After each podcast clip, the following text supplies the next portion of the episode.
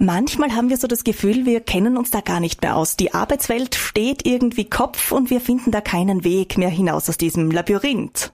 Oder vielleicht doch. Wir wollen's wissen. Ein Podcast der Antenne Kärnten und der Wirtschaftswissenschaften der Uni Klagenfurt. Kurze Vorstellungsrunde zu Beginn. Ich bin die Corinna Gutjahr von der Antenne Kärnten. Herzlich willkommen in die Runde. Erich Schwarz, ich bin Professor für Innovationsmanagement und Unternehmensgründung an der Universität Klagenfurt. Anja Silberbauer, ich bin die Gründerin und Geschäftsführerin vom Startup Harmony Care. Schön, dass wir heute gemeinsam hier sind. Ich zähle zu Beginn vielleicht mal ganz kurz ein paar dieser Herausforderungen auf, die uns derzeit begleiten. Der Klimawandel, die Überalterung, solche Dinge, die uns alle betreffen, wie der Mangel an Pflegekräften und so weiter und so fort. Herr Schwarz, welches Thema lastet da aus Ihrer Sicht am schwersten? Wenn Sie mich so fragen, was das größte Problem ist, würde ich sagen, ist das der Klimawandel, weil der betrifft uns global und wir vor allem die Auswirkungen gar nicht genau kennen. Wir kriegen jetzt die ersten Zeichen. Wir sehen das jetzt ganz aktuell, Dürre in vielen Bereichen Europas, heftige Regenschauer, Stürme, Tornados in Europa. Also das sind alles Phänomene, die neu sind und die uns äh, massiv betreffen werden. An Dingen wie der Dürre sieht man ja auch, wie nah uns dann der Klimawandel ist, wenn die Leute in Pordenone in Italien jetzt nicht mehr Garten gießen dürfen zum Beispiel. Genau, oder wenn in der Nacht das Wasser äh, eingeschränkt wird oder nur mehr bedingt aus der Leitung kommt. Die italienischen Flussbetten, die derzeit leer sind, wo kein Wasser drin ist, sondern nur die Steine. Richtig, und das ist ein riesiges Problem, wenn Sie daran denken, dass wir gerade in Zukunft gerade nachhaltig auch Strom produzieren wollen. Und da brauchen wir natürlich das Wasser auch für die Wasserkraftwerke. Frau Silberbauer, was ist für Sie die größte Herausforderung unserer Zeit? Ich meine, generell kann ich den Herrn Schwarz nur zustimmen, dass es auf jeden Fall wahrscheinlich auch der Klimawandel sein wird. Beruflich und privat kann ich auf jeden Fall sagen, durch mein Startup halt auch in der Pflege, dass es auf jeden Fall jetzt äh, wirklich der Pflegekräftemangel ist, aber auch generell das ganze Pflegesystem, das dringend umgebaut gehört und dass der Kärntner und die Kärntnerin sicher auch merken, zum Beispiel sei es jetzt auch einfach, dass die Pflegestufen noch nicht angehoben werden an der Inflation, also an den Preissteigerungen. Man merkt halt einfach, dass man die Pflege noch schwieriger leisten kann heutzutage. Zwei Dinge, die bei uns sicher noch eine große Rolle spielen werden heute, eben der Klimawandel und die Pflege.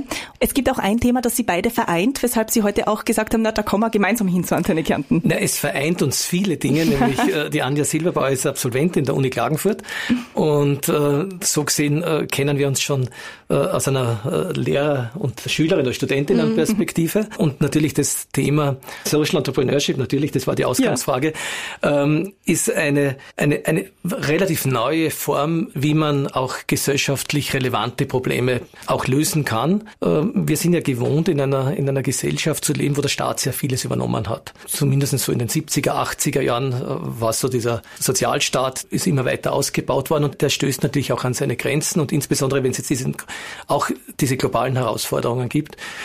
Und Social Entrepreneurship ist äh, eine, würde ich sagen, eine Antwort der Zivilgesellschaft oder der Wirtschaft, auch mitzuhelfen, soziale, gesellschaftliche, ökologische Probleme zu lösen. Soziale Entrepreneure, Entrepreneure sind Unternehmerinnen und Unternehmer, die äh, versuchen im Regelfall durch innovative Lösungen Probleme, die wir jetzt gerade angesprochen haben, beispielsweise klimaschonende mhm. Produkte zu entwickeln oder im Bereich der Altenpflege neue Systeme zu entwickeln. Und die bieten dieses Produkt dann am Markt an. Und der Unterschied zu klassischen Unternehmerinnen ist es, dass sie vor allem missionsgetrieben sind. Also sie wollen tatsächlich was verändern in der Gesellschaft. Was wir jetzt an der Universität sehen, ist, dass immer mehr junge Menschen auch daran Interesse haben. Mhm. Wir haben lange Zeit immer so quasi die, mhm. die Perspektive gehabt, ich muss sehr reich werden, muss Profite erwirtschaften und äh, viele junge Leute haben das, das Bestreben schon auch der Arbeit einen, einen Sinn zu geben, was Gutes der Gesellschaft auch zurückzugeben. Mhm. Und das würde ich sagen, ist das Social Entrepreneurship. Das heißt auch ein bisschen so ein Sinneswandel vom Gedanken, den wir alle mal hatten. Früher mal, ich als Einzelperson kann eh nichts ändern oder was, was soll ich in dieser Welt bewirken? Eine Lösung gegen dieses Denken. Genau, und, und aber im, im, im, im Regelfall sind sie auch mehrere. Also, mhm. So wie Unternehmungen, die ja von mehreren Personen gegründet werden, werden ja auch äh, Social Businesses, wie wir sie bezeichnen, werden ja häufig auch von Teams gegründet. Ja? Mhm. Unternehmerische Lösungen für gesellschaftliche, ökologische Probleme. Mhm. Und Sie sagen gerade, die Jungen sind da auch sehr motiviert. Ja, wir sehen das beispielsweise in den, in den Vorlesungen. Wir bieten das seit acht Jahren an. Am Anfang waren das relativ wenige Studenten, die gekommen sind. Jetzt sind die Kurse immer ausgebucht. Äh, das ganze Studienangebot der Wirtschaftswissenschaften haben wir auch auf Antenne.at gestellt, damit jeder nachlesen kann, wenn er ja. sich interessiert. Wenn ich in so eine Art von Kurs gehe, was erwartet mich da? Was kann ich da lernen zum Beispiel? Naja, Sie, Sie lernen einfach ähm, beispielsweise zu erkennen, wo es die größten Probleme gibt. Also wo sind die großen Herausforderungen, welche Trends gibt es äh, und äh, wie entwickelt man geeignete Lösungsansätze. Das heißt, ein bisschen die Welt zu einer besseren machen und äh, damit im besten Fall auch leben können. Genau, das ist im Prinzip die Idee dahinter, weil wir glauben, dass man auch davon leben sollte. Wir schätzen unglaublich ehrenamtliche Tätigkeit, aber, aber langfristig ist es natürlich schwierig, Beruf und Ehrenamt zu verbinden und wenn es möglich ist, und das ist die Idee dahinter, so quasi das Ehrenamt in den Beruf hereinzunehmen. Mhm. Und für alle, die sich jetzt denken, ich kann mir noch nicht so ganz was drunter vorstellen, Frau Silberbauer, Sie sind ja da auch schon ein Best-Practice-Beispiel. Ihr Unternehmen geht ja auch in diese Richtung. Genau, also ich denke, dass ich mal das richtige Know-how, das richtige Wissen auf jeden Fall an der Alpen-Adria-Universität einmal gelernt habe und einmal einfach diese Werkzeugkiste, die man einfach braucht, einfach mitgenommen habe, einmal versucht hat, was ist da für Bohrer, was ist da für ein Hammer drinnen und habe das einfach dann dort erlernt, wie man sowas machen kann. Habe damals International Management studiert. Und mit diesem Werkzeugkoffer, mit dem Hammer und äh, mit der Säge, mit allem, was da drin ist, äh, wollen Sie etwas in der Pflege bewirken. Vielleicht, wenn Sie das Unternehmen mal kurz vorstellen. Genau, also wir haben eigentlich schon vor, also direkt nach dem Studium, ich war damals, glaube ich, 24, 23, bin ich eigentlich dann schon ins Bildgründerzentrum gegangen mit zwei anderen Mitgründern und wir haben uns überlegt, naja, mittlerweile kann ich meine Adidas-Schuhe oder Nike-Sneaker schon individualisieren und mal meinen Namen draufsticken lassen. Aber in der 24-Stunden-Betreuung, in der häuslichen Pflege, äh, wenn eine Betreuungskraft aus dem Ausland kommt, weiß man nicht einmal, wie der Name ist und wer da kommt. Und da haben wir eigentlich angefangen, ein System rundherum zu entwickeln, wo wir Betreuungskräfte und Patienten, also meine Oma, meinen Opa und die Betreuungskraft aus dem Ausland, sehr oft aus Ungarn, Rumänien, Slowenien, die hat dann wirklich mehrere Wochen lang die äh, Leute daheim betreut, dass man da irgendwie eine bessere Passung, ein besseres Matching, kann man sagen, findet und haben da eben auch wieder zuerst einmal die Alpen-Adria-Universität konsultiert, ob es in der Richtung, ist es eher Richtung äh, Persönlichkeitsmatching gegangen, ob man da überhaupt mit Studien sieht, dass man da irgendwie was entwickeln kann, was man dann auch betriebswirtschaftlich auswerten kann aber halt dann auch wirklich was am Mehrwert für die Gesellschaft bringt. Und da haben wir zuerst einmal geforscht und dann sind wir eben ins Bildgründerzentrum gegangen und haben diese Idee dann auch wirklich mit einer GmbH dann äh, gestartet. Auch die Adidas-Schuhe sind ja ein schönes Beispiel. Da merkt man dann oft, dass vielleicht doch die Energie, die jeder von uns hat oder wir gemeinsam haben, dass die doch in die falschen Dinge oft gesteckt wird. Ohne dass man jetzt die Adidas-Schuhe irgendwie schlecht genau. machen mag, aber es gehört oft an anderen Schrauben gedreht. Genau. Und wie läuft's jetzt? Wie geht's mit dem Unternehmen? Also wir sind dann eigentlich relativ schnell, äh, haben wir gesehen, also alles, was man wirklich da im, im Studium lernt. Man braucht dann relativ schnell Investoren, Fördergelder, äh, muss natürlich einen Businessplaner schreiben. All das haben wir im Bildgründerzentrum dann auch gemacht, haben dann, waren dann in der zwei Minuten zwei Millionen Show vor sechs Jahren, glaube ich, mittlerweile fünf Jahren, haben uns dann ein relativ, äh, man kennt ihn auf jeden Fall, auch Kärntner, Herrn Dr. Haselstein als Investor von der Strabag äh, mit an Bord gezogen und haben dann eigentlich das System entwickelt, das jetzt in, in Deutschland Deutschland, der Schweiz, in Großbritannien in Einsatz ist. Von Frau zu Frau darf man ja fragen, wie alt sind Sie jetzt? 31. Also wie kommt man jetzt als, als junger Mensch auf die Idee, ich möchte in der Pflege etwas anrichten? Weil äh, ein Problem unserer Zeit ist ja vielleicht, dass viele denken, ja, Pflege interessiert mich irgendwann in 20 Jahren, 30 Jahren, ist mir jetzt egal. Äh, mhm. Wie sind Sie auf die Idee gekommen? Mm, ich bin da ein bisschen reingerutscht, muss man ganz ehrlich auch sagen. Also es hat dann schon zwei Mitgründer gegeben, die die Idee hatten und für mich war es irgendwie wichtig, auch schon damals, wie wir gesprochen haben, irgendwas Sinnstiftendes zu machen. Was aber natürlich trotzdem, ich habe ja eben BWL, also Wirtschaft im Hintergrund gehabt, trotzdem irgendwie vermarktbar ist. Und habe sehr schnell gemerkt, ich meine, selbst mein Opa hat gerade zur Zeit 24 Stunden Betreuung über uns, also man braucht's wirklich. Und man kann halt, was wir halt sehen, wir kriegen fast tagtäglich Leserbriefe oder E-Mails an dankbaren Kunden, die halt sagen, ihr habt wirklich das Leben meiner Oma, meines Opas verbessert und danke, dass es euch gibt. Und ich sage, sowas kriegst halt nicht bei jedem Job. Dass man wirklich sagt, man kriegt zufriedene Kundenstimmen, Feedback und ich glaube, das macht auch meine Mitarbeiterinnen und wir sind mittlerweile zu 17 schon im Unternehmen. Ah, das macht irgendwie glücklich und gibt einfach einen Sinn zurück und man weiß in der, äh, am Tag in der Früh, wenn man aufsteht, für was man eigentlich arbeitet. Und ich glaube, das ist schon sehr viel wert heutzutage. Für alle, die Sie jetzt nicht sehen können, Frau Silberbauer, ich sehe ein bisschen ein Glitzern in den Augen und äh, finde ich besonders schön, schön, weil gerade, dass man mal über Berufe sprechen kann und äh, dabei so Wörter wie Glück, wie soziales Leben ähm, mhm. verwendet. Äh, man kann auch so arbeiten, um etwas Sinnstiftendes zu tun. Ist richtig und ich glaube, das ist eben das, was man eben mit Social Entrepreneurship auch sagt äh, und was eben wirklich auch stimmt, dass man etwas macht, was nachhaltig ist, was Leuten hilft, was einen aber glücklich macht und was finanziell trotzdem tragbar sein kann. Es muss nicht mhm. unbedingt immer, aber es sollte natürlich. Mhm. Hat sich die Jugend generell vielleicht so gewandelt, dass sie an die Universität herantreten und sich denken, ich, ich weiß gar nicht, welchen Bereich ich machen möchte, aber irgendwas Sinnvolles?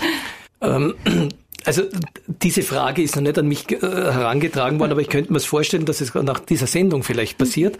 Ähm, aber natürlich in zunehmendem Maße sehen wir, dass, dass, dass für Absolventinnen diese sinnstiftende Arbeit wichtiger ist. Dass man einfach irgendwas bewirken will, das auch irgendwie bleibt in dieser Welt. Ja, ich meine, für die Jugend ist es ja auch keine leichte Zeit. Jetzt, jetzt haben wir die Pandemie, das ist der Krieg in der Ukraine, es ist der Klimawandel.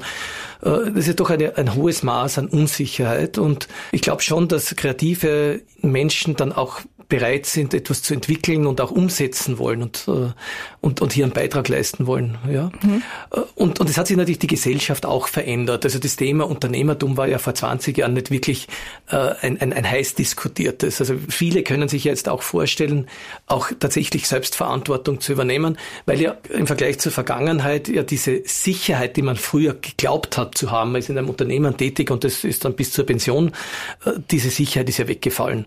Und so gesehen ist es oftmals vernünftiger, man macht etwas, was einen wirklich interessiert, wo, wofür man brennt. Und vielleicht auch noch da zurückkommen zu, zu Harmony und Care. Das ist eigentlich so quasi ein Beitrag der Universität, das ist also ein klassisches Spin-off. Mhm. Also äh, Ideen aus der Universität oder das Wissen, das man im Studium sich angeeignet hat, das trägt man hinaus und verwertet es so quasi zum Vorteil der Gesellschaft. Mhm. Sie sind ja einen sehr erfolgreichen Weg bisher schon gegangen und können richtig stolz sein auf alles, was Sie da schon geleistet haben.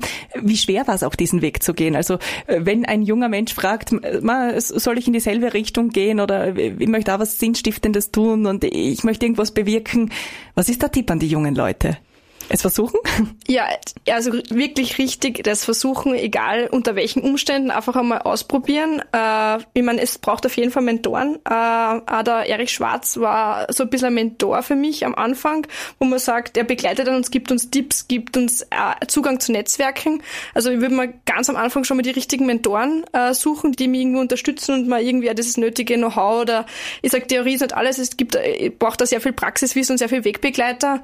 Und ich glaube, was man auf jeden Fall braucht, braucht, ist Durchsetzungsvermögen und Durchhaltevermögen. Mhm. Also es sind zwei Sachen, die man braucht und da würde ich auch gern die Kärntnerinnen und Kärntner ein bisschen aufrufen dazu und es ist wirklich äh, Aufruf, dass man sagt, auch wenn Leute oder junge Leute scheitern an was oder an einer Geschäftsidee, bitte nicht mit dem Finger hinzeigen, die haben ganz, ganz, ganz viel gelernt und ich glaube, es braucht da unter der Kärntner Bevölkerung ein bisschen mehr so diesen diesen, sage ich mal, diesen Auftrieb, als man sagt, okay, du hast bist zwar mit was gescheitert, aber es ist ein gutes Learning und du kannst vielleicht dann noch viel was Größeres aus diesem Wissen machen. Ich habe erst heute wieder dieses Bild gesehen, das ja manchmal irgendwo im Internet kursiert vom Eisberg, wo man nur sieht, der Eisberg, den man oben sieht, das ist der Erfolg, aber was drunter unter der Wasseroberfläche schwimmt, ist das, was man nicht sieht, die vielen Rückschläge, die vielen Male, wo es schiefgegangen ist, die harte Arbeit oder die Dinge, wo ich was Privates hinten angestellt habe, damit es vorangeht. Das geht ja auch in diese Richtung vermutlich. Richtig, also es ist, ich glaube, man muss oft sehr viel Abstriche machen, aber man kriegt dann auch wieder alles zurück. Also es ist etwas, was man einfach einmal probieren sollte,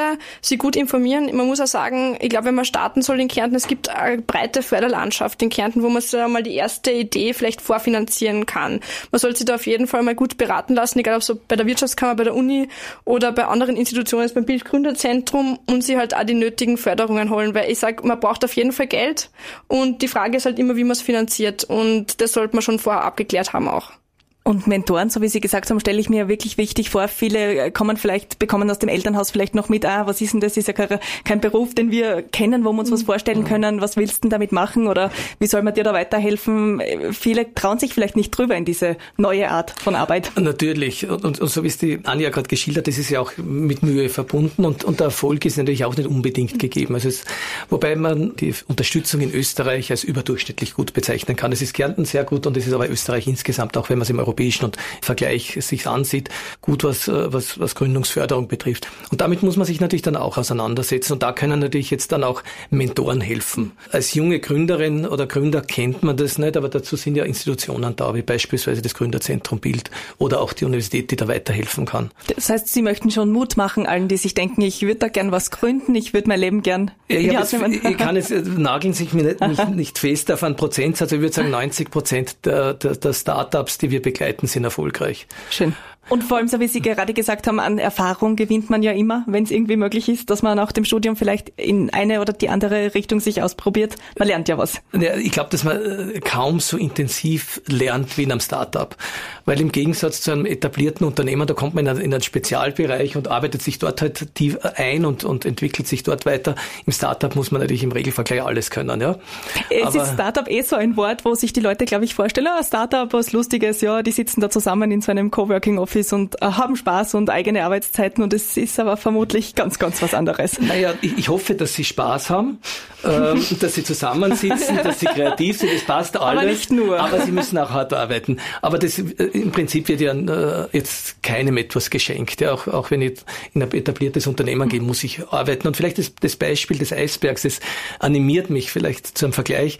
In einem etablierten Unternehmen äh, bin ich vielleicht immer unter der Oberfläche und muss hart arbeiten. Und als Startup habe ich vielleicht die Möglichkeit, auch herauszuschauen und auch wahrgenommen zu werden. Und so wie Sie beide gesagt haben, auch in einem Bereich zu arbeiten, den ich als sinnstiftend ansehe, wo ich mir denke, das ist was Gutes. Was wir auch in dem Kontext machen, und das ist vielleicht sogar ein interessanter Hinweis für manche, die das Thema interessiert, wir machen jedes Jahr einen, einen Ideenwettbewerb. Und die besten Ideen werden in weiterer Folge äh, unterstützt und gefördert. Ein Ideenwettbewerb um, äh, um soziale Ideen. Und die Projekte, im Schnitt sind es 10 bis 15 Projekte, begleiten wir dann während eines äh, halben Jahres äh, intensivst in Workshops, äh, helfen ihnen dabei beispielsweise nachzudenken, wie kann man das finanzieren, wer sind wirklich Kunden für meine soziale Idee. Ideen ist ja vielleicht auch ein gutes Stichwort, wenn wir jetzt mal gemeinsam brainstormen ein bisschen über diese ganzen Herausforderungen, über die wir gesprochen haben.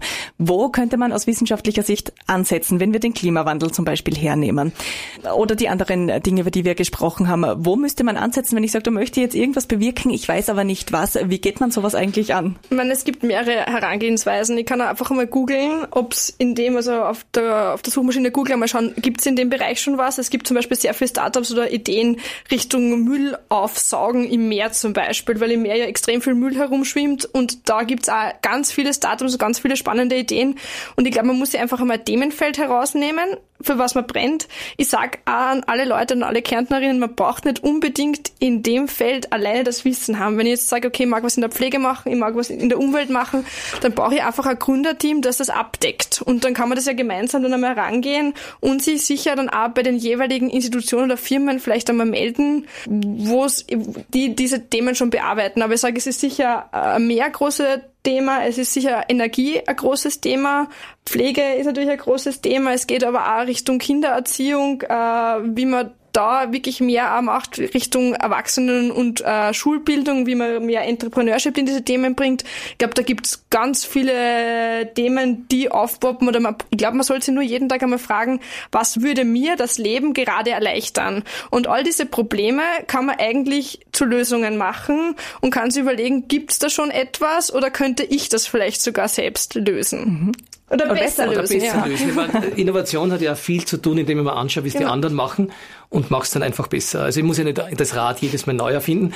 Das war jetzt so die Antwort der Praktikerin. Ich würde es ein bisschen anders angehen. Ich würde das jetzt vielleicht eine Spur systematischer sagen. Ich würde mal anschauen, oder was wir auch hier gemacht haben, was sind die größten Probleme in einem Land, wenn ich hier arbeiten möchte mit meinem sozialen Unternehmen und äh, würde mir anschauen, also wo gibt's den höchsten Bedarf, wo gibt's vielleicht auch Finanzierungsmöglichkeiten und dann würde ich versuchen, das schon einmal so Probleme zu lösen, die vor allem hier zu lösen sind.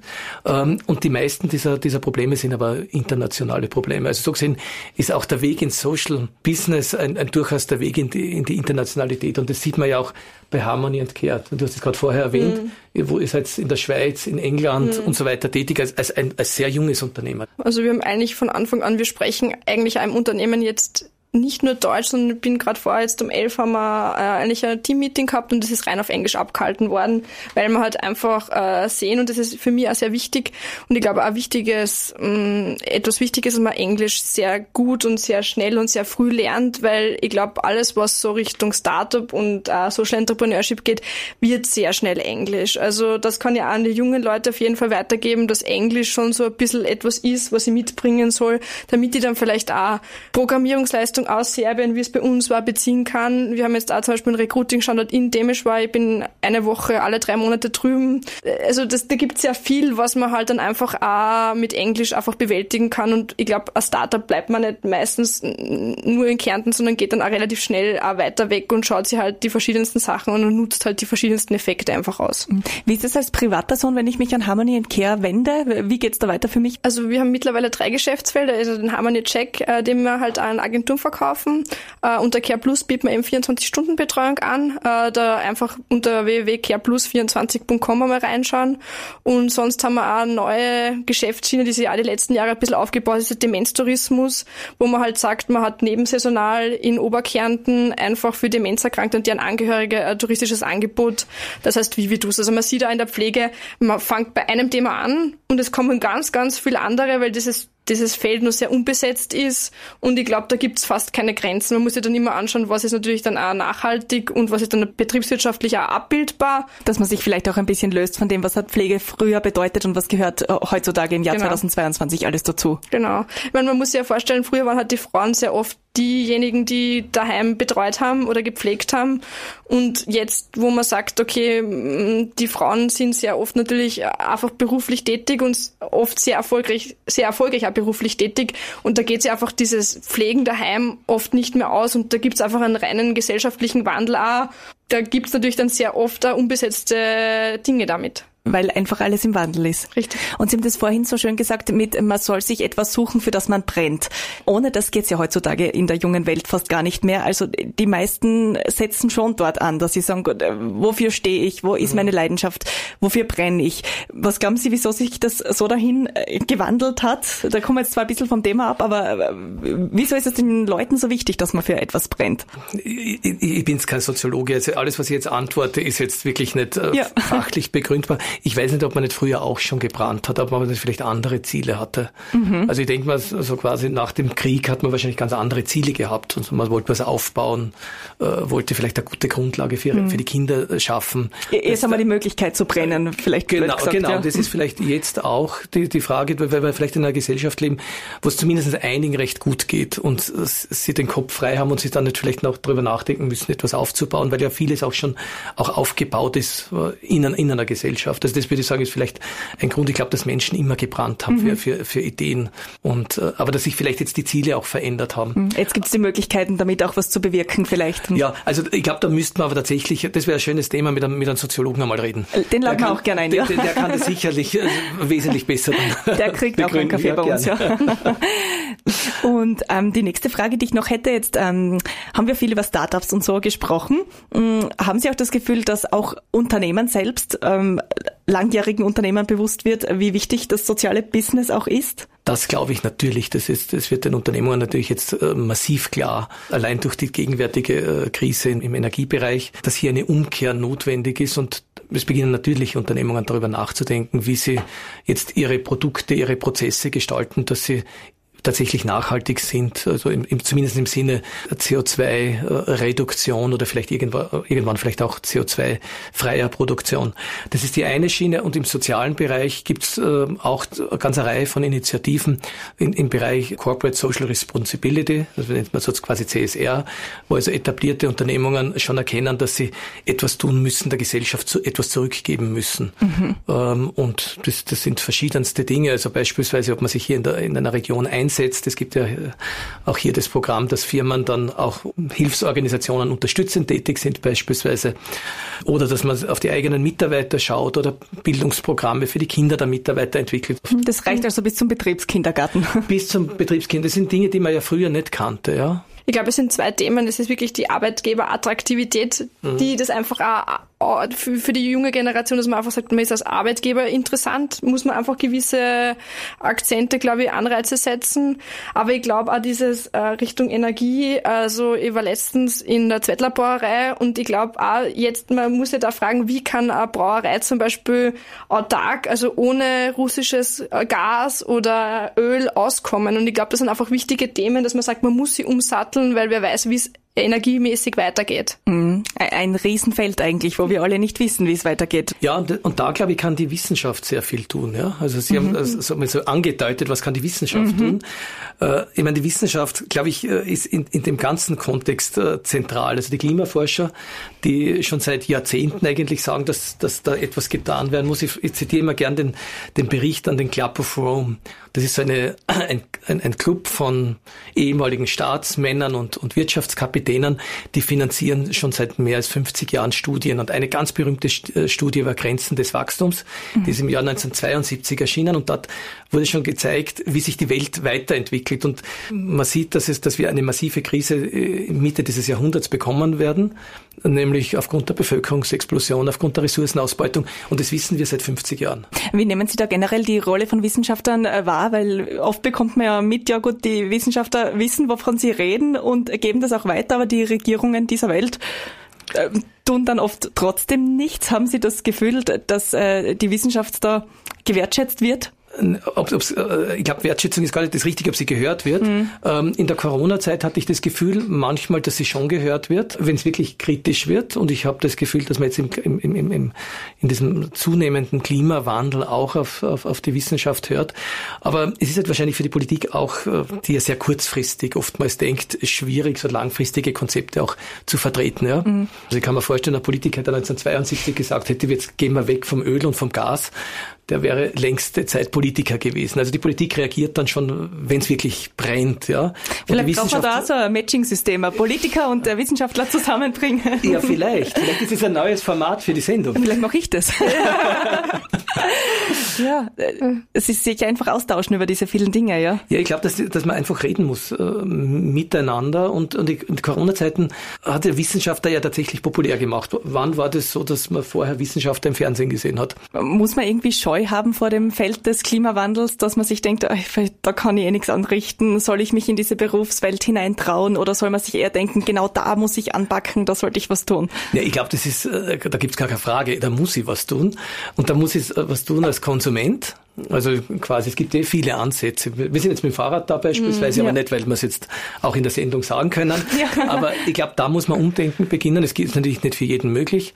Ähm, bis hin, dass man die Heizung niedriger mm. dreht und, und tatsächlich vielleicht auch im Beruf sich äh, einen Beruf sucht, wo etwas Sinnstiftendes passiert. Und wenn ich einen jungen Menschen etwas raten will, dann würde ich natürlich in Industrien gehen, äh, oder in Bereiche, äh, wo man davon ausgehen kann, dass sie in, in 10, 15, 20 Jahren auch noch existieren.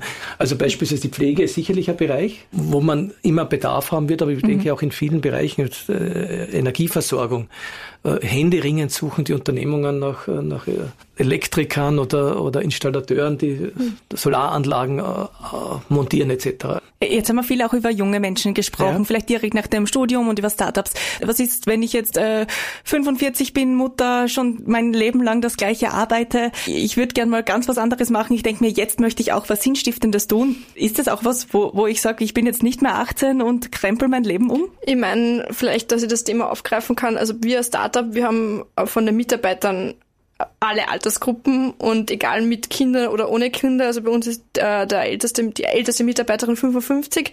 Ich sag, wenn man mal wirklich was Neues oder Sinnstiftendes machen soll, man könnte ja mal schauen, was gibt's eigentlich für junge Unternehmen oder für nachhaltige Unternehmen in Kärnten und sie dir mal hernehmen und vielleicht dort bewerben. Äh, man muss natürlich schauen, was man machen will, aber man kann, glaube ich, kleinteilig Mehrwert stiften, auch mit Ehrenämter. Man kann sie aber beruflich natürlich auch die, also dann wirklich die rauspicken und einmal schauen, ob die einen Arbeitsplatz für einen hätten. Da kann man sicher auch viel machen. Also ich merke das bei uns im Team. Das ist einfach, äh, ich glaube, wir führen anders, wir, wir jungen Leute. Also wir haben da echt, also es ist immer, man hat immer, wenn wir ausfällt, dann ist wer anderer da. Und das ist einfach so dieses gemeinsam, gemeinsam das, das, das Ding heben äh, und dann auch machen. Ich glaube, das kann viel Spaß machen. Und deswegen glaube ich auch, sollte man sie vielleicht auch in dem Alter einmal anschauen, was sind nicht vielleicht die sichersten Jobs, sondern was macht dann wirklich Spaß und was gibt's. Und da gibt's in Kärnten sehr, sehr viel. Nicht nur in Klagenfurt. Also auch, ich kenne Unternehmen von Hermagor bis Wolfsberg, die solche Sachen machen. Drum glaube ich, würde ich da in jedem Bezirk einfach einmal schauen und einfach einmal Leute fragen nach Infos und nach Netzwerk. Jetzt ist das Glitzern in Ihren Augen wieder da. Wie erleben Sie das auch mit, wenn jemand vielleicht den ersten Arbeitstag hat bei Ihnen oder die erste Arbeitswoche und plötzlich etwas Sinnstiftendes arbeitet? Gibt es da Momente, die in Erinnerung geblieben sind? Nee, ich glaube, es sind, wie anfangs schon gesagt, einfach diese Kundenstimmen, die man halt dann oft einfach mitkriegt, dass man einfach was Sinnstiftendes macht, diese Dankensworte, äh, vielleicht manchmal kleine Geschenke, äh, aber es reicht einfach schon ein Telefonat oder ein positives E-Mail.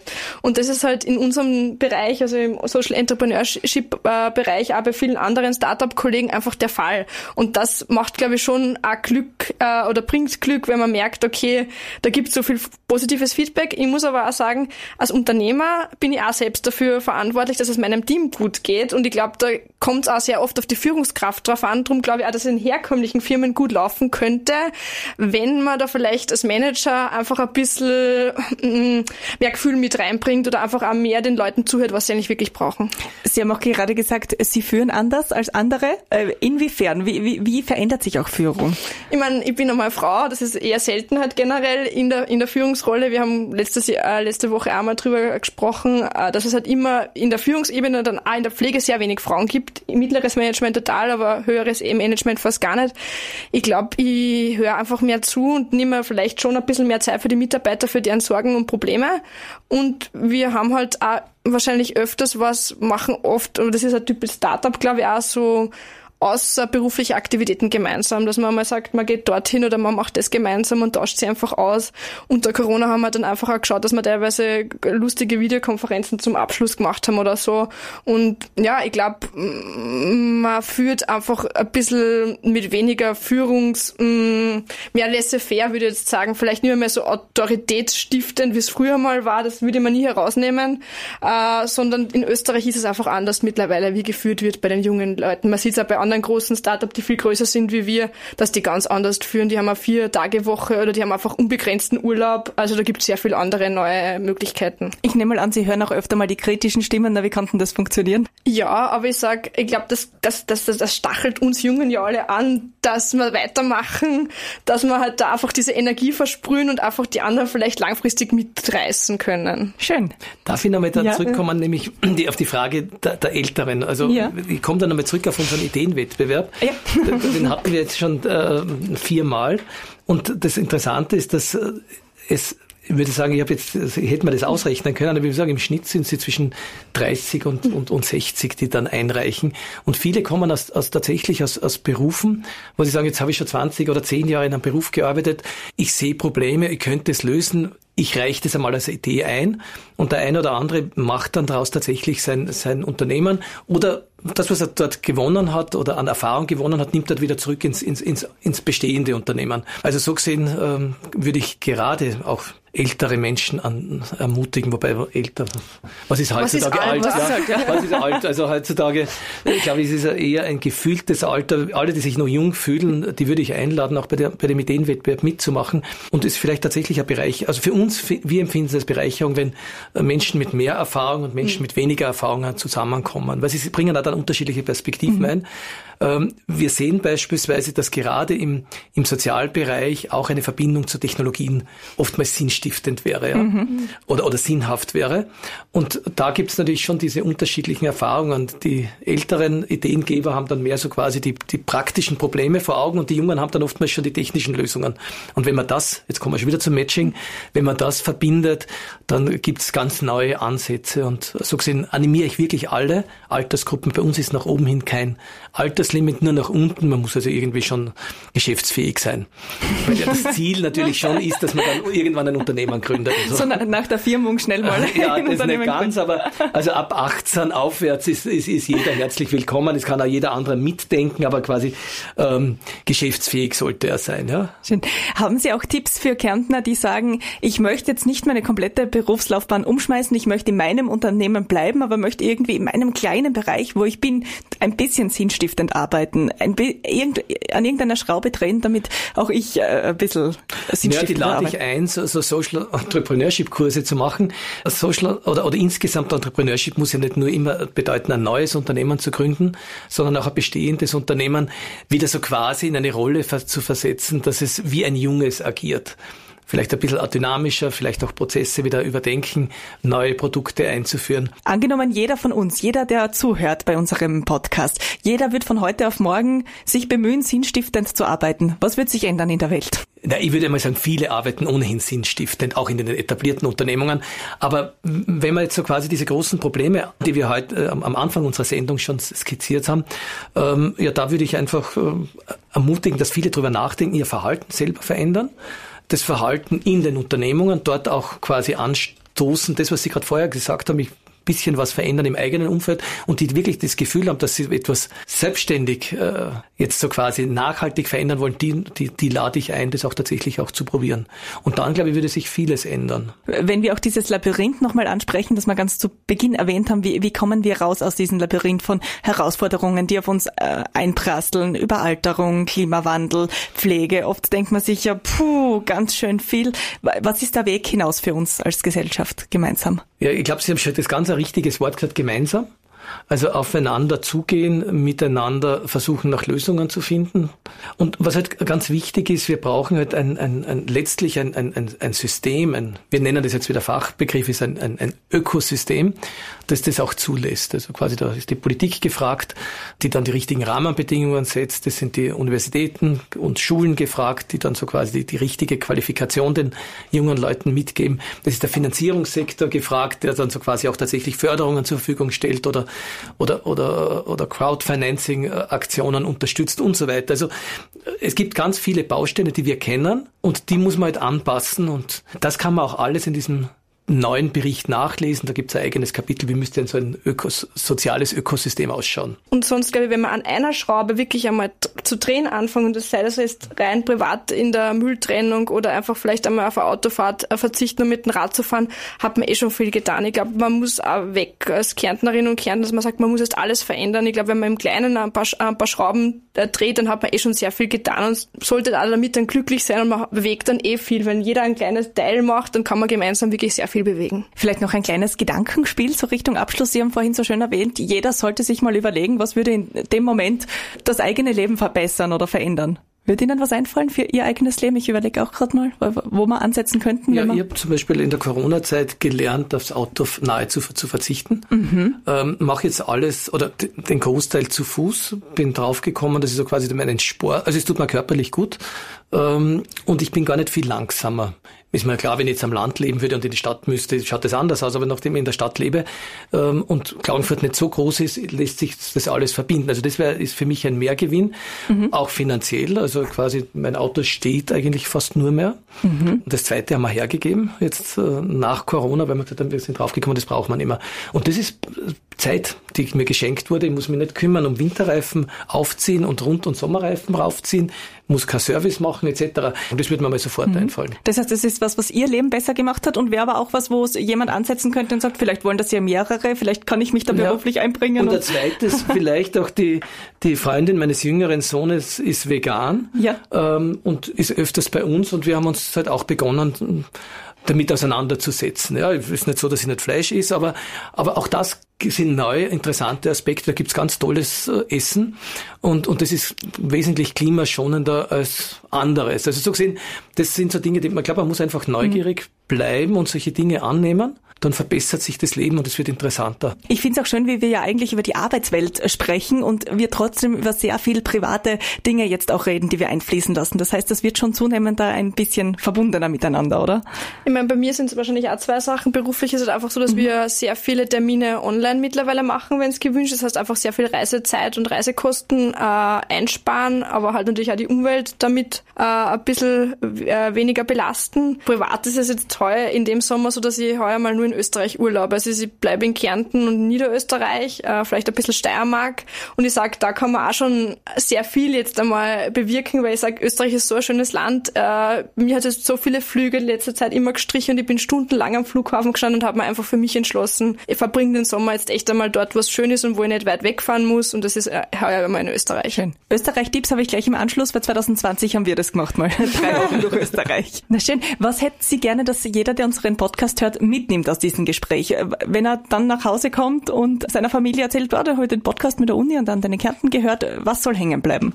Ich würde Folgendes sagen. Wir wissen, dass es große Herausforderungen gibt und dass diese Herausforderungen aber auch Chancen darstellen. Und dass wir an der Uni auch das Wissen vermitteln, diese Herausforderungen zu erkennen, die Bedeutung einzuschätzen und daraus eine auch vielleicht für sich persönlich eine Chance äh, zu, äh, zu entwickeln, das weitere Leben mit der Lösung dieser Probleme zu verbringen. Dass man sich überlegen soll, was macht einen Spaß, wo mhm. kann ich mir dann auch das Wissen aneignen, sei es eben an der Altbreade-Universität in einem ganzen Studium oder sei es in Kursen und dann halt einfach schauen, dass ich Mentoren finde oder einmal mit Leuten spreche, die aus dem Bereich sind und mal als erste Rückmeldungen hole. Und wie gesagt, ich glaube, an mich oder den Herrn Schwarz kann jeder gerne mal anschreiben. Wir sind, glaube ich, beide auf LinkedIn, wir sind beide überall vernetzt. Also ich glaube, man sollte einfach den Mut haben, die Leute anzusprechen, wenn einen was interessiert, um sie einfach einmal Rückmeldung zu holen. Da sind wir wieder bei den Mentoren. Ja. Sehr schön. Ja, beim Reden kommen die Leute zusammen. Ist eigentlich so, so könnte man es auch zusammenfassen. Und ich glaube einfach, man soll das machen, wo man mit dem Herz dabei ist und wo man dieses Herzblut halt auch einfach hat. Und ich glaube, das ist einfach mein Tipp und auch so mein Call oder meine